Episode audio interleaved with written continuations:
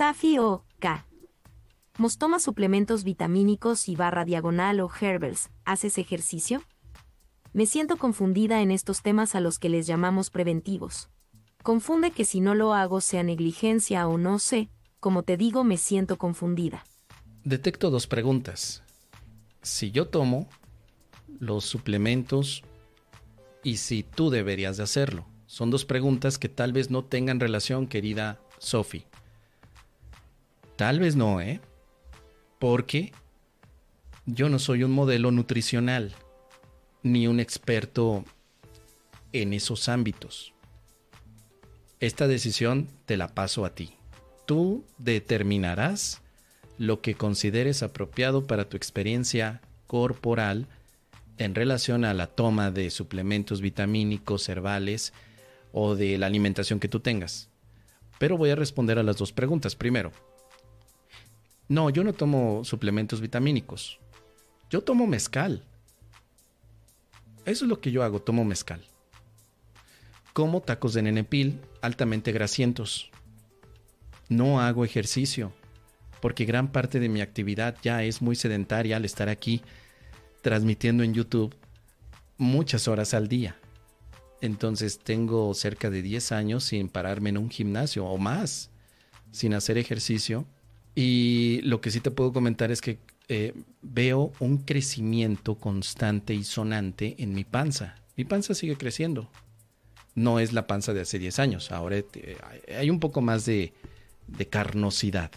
¿Por qué tengo yo este tipo de, no lo sé, de estilo de vida, pues te lo voy a comentar con toda honestidad por, por cómodo, porque se me hace muy cómodo tomar cerveza y mezcal. Se me hace muy cómodo estar aquí sentado en esta silla, no solamente en la parte de transmitir, sino que en esta silla y en este set que tengo me dedico a jugar videojuegos también. Entonces estoy aquí metido, saco mi whisky, o saco mi mezcal, o saco mi cerveza y estoy en la cheve todo el tiempo. Eso es lo que hago. Y ya, no tengo un conflicto con eso. En ocasiones sí me llego a sobrepasar. A veces sí me echo, en lugar de tres tacos de nenepil, me aviento unos seis que incluyen eh, tacos de, de chorizo, de soaperro. O sea, una alimentación que yo no recomiendo a nadie. Pero, pues a mí me gusta y hasta el momento no he tenido gran conflicto. Segunda pregunta, o parece que es una pregunta, porque a ti te confunde si lo haces o no lo haces por negligencia. Eso tú lo tienes que considerar. Si tú crees que es apropiado tomarte tus suplementos vitamínicos, pues ¿por qué no hacerlo? Si es algo que te hace sentir bien, pues adelante. Lo único que podríamos ver desde el curso de milagros es no creer que el suplemento alimenticio representa vida. Solamente no hay que confundir las cosas.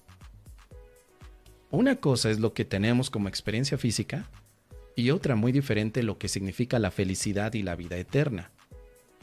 Es muy diferente.